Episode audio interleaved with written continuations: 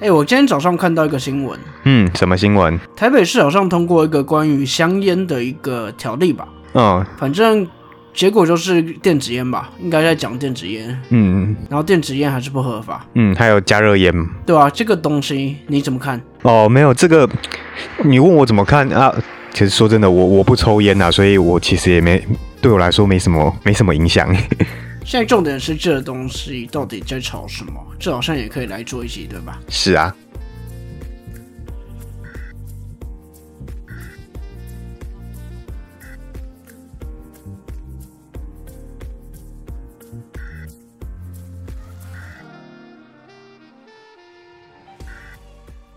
各位听众朋友们，大家好，欢迎收听综艺题。您中意什么议题呢？我是主持人钟义群。大家好，我是有健。对啊，有件加热烟品跟电子烟好像真的可以来做一集。嗯，因为这是一个算是蛮新的东西。那我们前几集也一直在讲说，台湾的法律一直跟不上新的科技，这样，那以目前来讲，其实，在台湾法律上规定都是违法啦。但是都没有一个明确的法源啊呐、其实应该每个人都知道，为什么会不敢让它过，应该都是烟商在挡啦。嗯然后说真的，立委那些都嘛跟这种烟商酒商很熟，嗯，当然不会让它过。是啊，对啊，所以这个东西是蛮值得做的议题的。嗯那其他其实像老议题、大麻合法化也是差不多的东西，嗯，对吧？这个也可以来做，尤其之前我们的某位知名网红事件，大麻这个议题又出来了。就除了那个知名的网红以外，那像现在陈柏惟被罢免了嘛，那国民党接下来的目标是中正万华的 f r e d d y 那 f r e d d y 之前也被人家诟病，就是说他也有一直在提倡说大麻要合法化，所以我觉得你说的这个议题，我们真的也可以真的也可以来做做看。嗯，感觉 f r e d d y 独立乐团出身的，对于这种议题应该都是蛮支持的。是啊，不过讲到这个台北市通过这个自治条例，我不得不称赞一下，就是台北市不愧还是一个首善之都啦。因为最近蛮红的一个 YouTube 影片，就是说瓜吉把他咨询柯文哲的一个片段上传，那就是、呃观看率好像蛮高的。那下面的留言基本上都蛮正向，就是说哦，这才是一个议会问政的典范这样。哦，没有哦，我跟你说，瓜吉 YouTube、这个影片下面有一堆人在骂说，像瓜吉这种议员叫好议员怎么样，然后就各个网军带个带不同的风向。这没办法，就但是我觉得就是议员理性问政啊，市长做不对他道歉，嗯，那瓜吉也就嗯好，那接受他的道歉，那这个样就道歉，而而不是像某一些议员在你这边你要不要跟全国民众道歉？啊，对对对对对，你好你好熟悉哦，哦，这好像是以前黄国昌常讲的。没有啊，之前那个罗志强也一直一直骂柯文哲，你之前选举的时候说我是小孬孬，你要不要在这边道歉？没有啊，其实老议员、老问政方式都是长这个样子。嗯，那你说现在比较年轻一代吧，瓜吉四十几了，算年轻吗？好，不管，嗯比较年轻一代，还有像苗博雅，他的问政大家也可以去翻一下他的影片，其实都是以这种蛮理性的方式来去质询。那其实你会发现，柯文哲在对面对这些人这种质询方式的时候，他其实能够接受的程度都很高，而且是真的有在讨论的。嗯，是啊，没错。不过你刚刚讲到一也蛮关键的一个人叫苗博雅。那今天的新闻就是，民进党那边推派苗博雅跟瓜吉来担任这个核四商转这个公投议题的反方的辩论。哎呦，他们真的变成民进党侧翼了。呃， 诶、都我觉得也不能说他们民进党侧翼，应该说他们两个在一八年选举的时候，因为那时候九合一，然后那一次的一个选举里面，他们其实都有对这个议题表态，就是他们不支持以和养绿。嗯，我也不支持以和养绿啊，以和养绿就是噱头而已哦。但是我可以预期得到，就是这两位跟国民党的黄世修先生的一个辩论，应该会非常非常的好看跟精彩。这样，我怎么觉得黄世修会被电爆啊？哇，你你你真的也是太看不起国民党的人才了吧？没有黄世修就是一直跳针，然后讲那几点啊。那瓜吉其实本来就有在他的 p o c k e t 有讲过，他不喜欢黄世修这个人。嗯，那苗博雅一直以来都是以逻辑不错著名的。哦，对对，其实我记得几年前有一个影片吧，嗯他是苗博雅去上那个反正上一个节目政论节目吧，然后来宾是那个国民党的那个谁，就是那个太阳花学运在那边唱歌的那个人。王炳忠，对中对对对华王民炳国，中华民国，千秋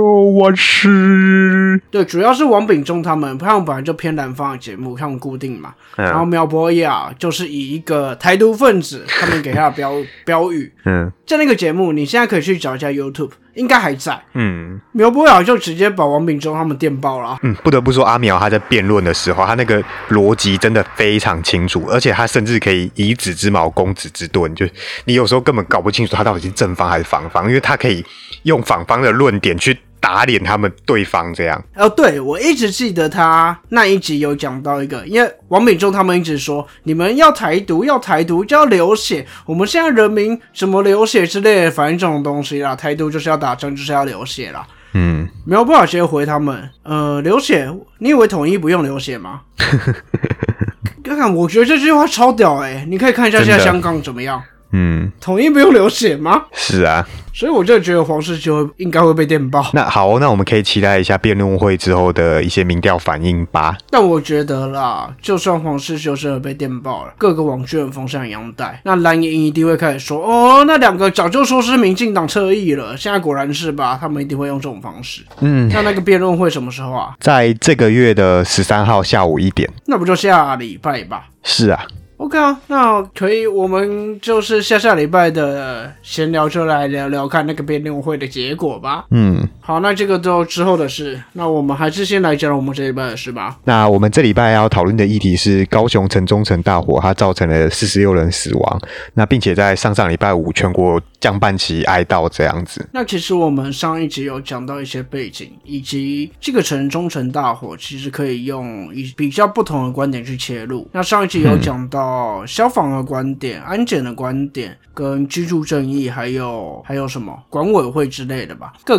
嗯个不同的观点啦、啊大家有兴趣可以回上一集听。那每一个观点都可以做一集，我们不可能每个都讲。那我们这一集比较着重的问题点会在都市更新，或者嗯是说围老。上一集也讲了，最近老屋烧起来的好多啊，嗯之前的钱柜也是老屋，城中城也是老屋，那汤公也是老屋，嗯，那这方面的文献其实网络上蛮多都可以找到。那其实都跟纹身应该不少。嗯，那其中关于都更，它这个制度有很多的问题。那有的人说，它这个都更条例有多项规定违宪，那这可以从司法院二零一三的一个文章可以找到。那再来就是它的正当性。那有的学者他认为说，这个违反了社会正义。那这个该怎么去解释呢？因为很多人都觉得说，啊，都更就是让建商得利最多，但是也有一些人就讲说，啊，那有一些都更钉钉子户很很那个啊，什么一平换一平，一平换三平这样子。那这个到底符不符合我们的社会正义呢？就是我们需要去思考。那再来就是说，都跟我们有时候在推行的时候，它它只考虑到成本，那私利会凌驾于公利。反正其实就是土地厂商啦，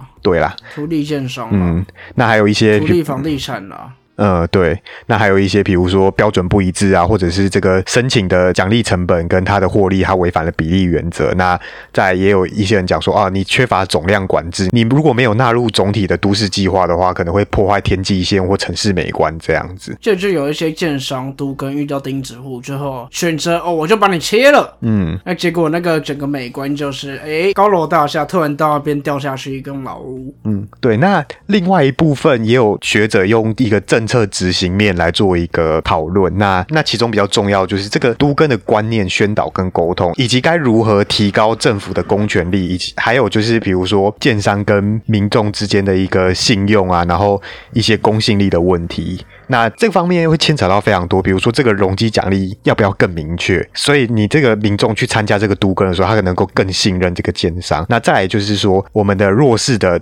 族群一定要保障他们的权利。那那这方面一定是我们政府要做后盾嘛。那再来就是，也有人提到说，哎呀，我们可能要参考香港或新加坡去增强这个公办都跟，因为前面讲到说，哦，你如果让房地产集团进来，都他们都他们都是以自己自己私人利益做出发嘛。那如果公办都跟的能量更多的话，那说不定可以提高这个执行率。那再来最后就是说，这个都跟要多元呐、那可能也要宣导一些以房养老或以房养房的一些概念，这样子。其实我们同意宣导观念这件事情，嗨，呃，你也不能说教育啦，其实现在很大的一个问题是民众不懂都更是什么，嗯对，那这个是牵扯到我的经验啦。嗯那我先来讲讲针对城中城这个案子我的一个想法啦，因为其实城中城大火刚发生的时候，整个各个政党，尤其国民党、民进党都在吵这个东西应该。跟谁就责？国民党一定说民进党执政很烂啊，这个东西摆那边这么久了。嗯，那民进党现在最常用的一招就是这个前朝遗毒啦。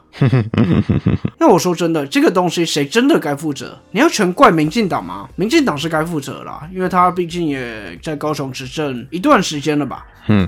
嗯，不要说现在韩国瑜的两年，有两年没有，我忘了，不重要。反正之前都是陈其迈嘛，在高雄也真的执政蛮久的。但我觉得不能全怪在民进党，哦我就讲白一点，陈忠诚多久了嘛？嗯呃现在说民进党不处理，的确可以，因为他执政蛮久了。那你说国民党的时候呢？高雄也是变天过的嘛，虽嗯然变天两个月而已嘛。诶、哎也没有啦，因为之还有最之前是吴敦义也当过了，就很早以对前。吧？之前啊，嗯，那就是，所以你看，之前国民党有执政过啊，那的确最近变天两年那个可能没办法啊啦，因为两年他有一半去选总统， 哎、好啊哎我呦不要再嘴了，你小钟好你啦是绿营那侧翼哈，抓包然后六一四五雷，啊、我呃想领一下，我也想领欸诶、好啦，那我不要说高雄这个，像城中城的物件，台湾有多少？你光台北统计出来好像就有七个了， 嗯那台北应该长期以来都是蓝的吧？这个我没有说错了吧？嗯，对吧、那为什么不处理？因为现在是科批呀、所以这个东西你要真的说哪一个党有问题，哪一个党不处理，看一直以来两党都不处理，好不好？嗯我回来刚刚说到，呃，就我目前一个经验啦，因为我这里附近其实也在谈一个围绕，嗯，那现在都更最大的一个问题是，官方的都更太慢了，嗯，民间的都更太难了。哦，那这个原因是大多数的民众都不懂都市更新，嗯所以你说都跟大家各个线上来找大家开会，然后好像有很多民众过去，其实根本没有意义，嗯因为里面懂的人有没有五个都不知道。那你说这个情况最后的确很容易变成图利特定厂商，或者是有哪些住户可能认识哪些厂商，那就会变成特定厂商。那我不想说，可能住户里面可能有一些立委议员，那你又认识特定的厂商，那那这个东西会不会造成一个特定图利的情况？我不知道，但我觉得我很怀疑，因为如果我现在住户旁边是一个立委，然后他嗯认识某某建商，然后我们这边要谈都跟，那最后他当然会想办法找那个厂商。嗯那再讲黑一点，他可有没有可能有一些回扣的东西，我不知道啦。然后又或者是一些无知的民众，觉得我拖着不跟你谈，我可以抬升一下，或者是我一定要拿比别人多一点，所以我最后才签。我宁愿吗？哦，那个很经典、欸，对那个我啊，因为那那个我高三的时候每天在看，因为我们学校就在附近啊。对啊。所以你说都跟跟围绕这个嗯，本质意义其实不错啦，也很认真在弄法规啦。法规其实二零零几嗯年好像就弄好了。然后大家也是很努力在推啦，但现在重点就推动的真的太慢啦，而且更很容易变成一个不当得利的工具啦。那你嗯立法立个再好，你实物上施行会怎么样，你都应该要去好好观察。所以我说宣导蛮重要的，嗯不要只让这个法律只成为一个理想状态，现实上根本做不到。那我回来看一下城中城，其实这个东西我之前一直在讲，它不只是都市更新跟围绕的问题啦，因为这可以从都跟消防、管委会各个方面来看。每一个真的都可以做一集。对于消防能力来说，消防业务这么杂多，大家看《火神的眼泪》民众随便来捕风捉蛇，你一好忙没空理他，他就告你，开记者会。那个有可能只是电视剧吗？我觉得现实上一定有发生啦。那你说安检的规定有问题？有问题吗？其实，在城中城很久没有做安检了，因为当时城中城那边规定体系基层消防能量不足，所以嗯城中城不用做安检，所以好像十几年真的没有做安检了。那这个规定其实有很大的问题。然后再来说管委会，管委会也是个很大的问题啊。居民都说有缴钱，但那个其实不是管委会。那是自救会，对吧、对，所以很明显，城中城这个案子，它是各个不同方面。造成的影响，我们不可以只谈都更这个东西，但的确，我们这一集先只看都市更新。我觉得啦，以防养老的观念我未必认同，嗯但它或许是一个让你比较容易去推动都跟或围绕的方法啦。嗯，那如果你看这个案子啊，嗨，或许你看居住正义会比都跟的一个想法更有用。嗯，你就不要都跟嘛，然后可能走社会住宅把那些人迁出来，有没有机会？我不知道，可能有。那本来这种弱势集居的集合住宅就很容易出问题啦。著名的香港以前的九龙城寨应该都有听过吧？嗯或者是香港的重庆大厦、龙蛇杂居，那其实都有很多社会问题。嗯，在我看来，帮助弱势、促进社会正义是这个案子一定要注意的非常大的一个重点。嗨，其实民进党对于在这案之后有一个回应啊，但他只聚焦在一个围绕的部分。嗯，那我觉得是不够啦。那民众党你提出三个方向嘛，那实力 focus 在居住正义嘛，这些概念都是可以切入的重点。那居住正义你可能又提到社会住宅啦。那其实是另外一个层面的问题，嗯，牵扯到更多不同的利益哦。嗯，看前一阵子柯文哲被爆出一个金流的问题，嗨，不知道那个后续怎么样嘛，嗯后续可能要去 follow 一下。然后明伦社宅之前炒嘛，嗨，去年七八月吧，又爆出一个明伦社宅是在漏水，所以你的品质可能不佳。那其实这些都是很难解决的一个问题啦。真的是每一个来做一集都说不完、啊，嗯，我觉得我这集要讲超久了。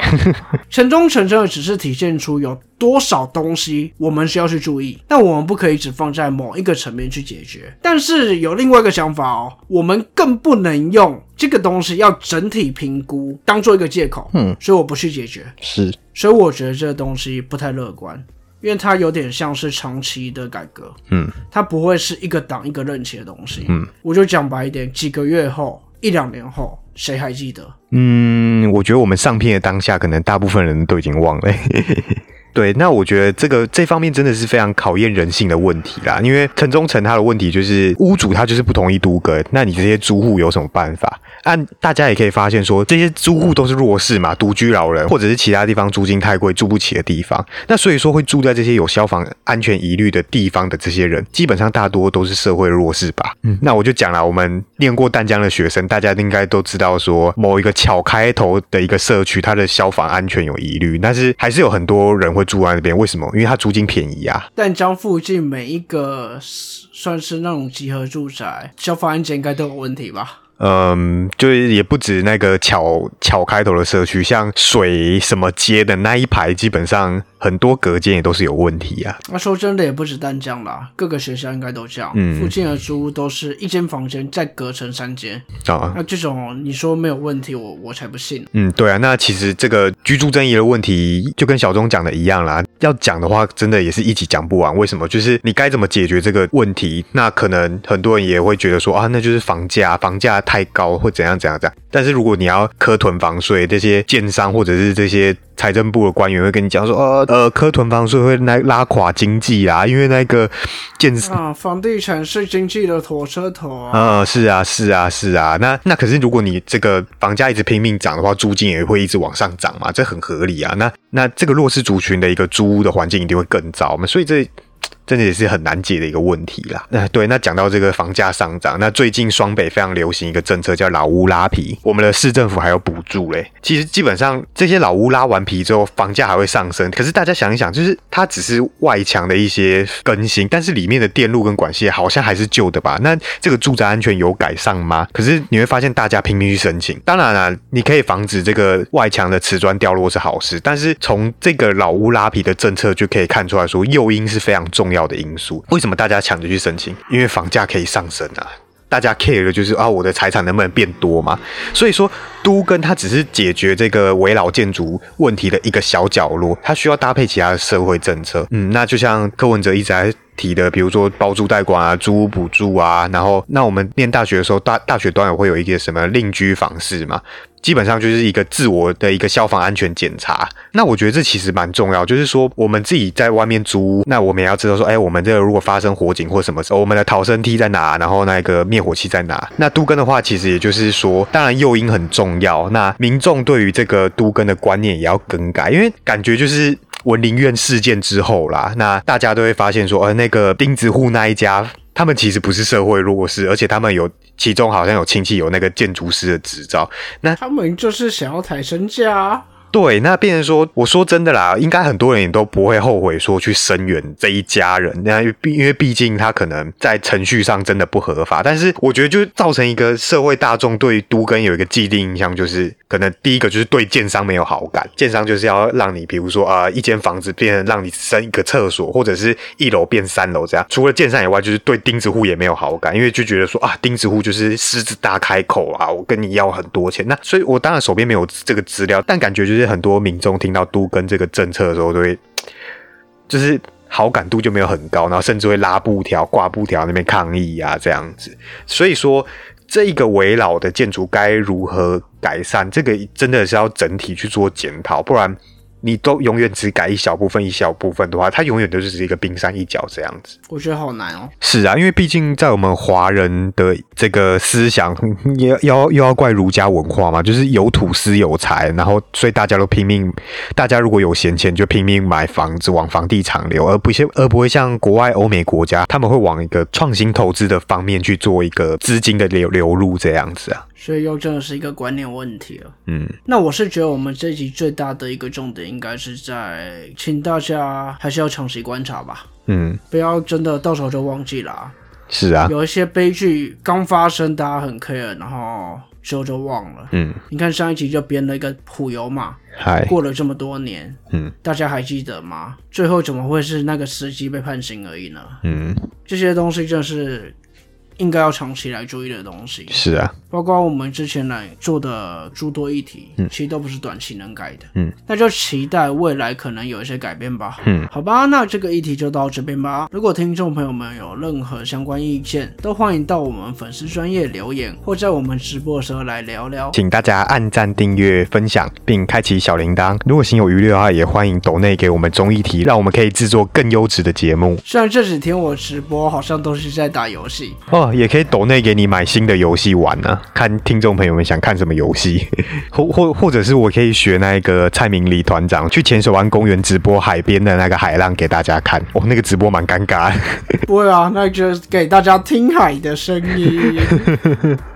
好啊，我们下礼拜又讲啥？呃，刚刚一开始讲到的电子烟跟大麻合法化是一个不错的议题。那另外就是我们基隆市长林佑昌他提出一个北海市的构想，哇，现在是怎样大合并时代是不是？这又跟之前那个新竹县是要合并是差不多的东西吧？嗯，很像，但其中不大一样，就是说基隆市他想要拉了，诶，就是他规划了有七个我们新北市的行政区要并进去，这样。那侯友谊市长一定跳脚啊，对啊，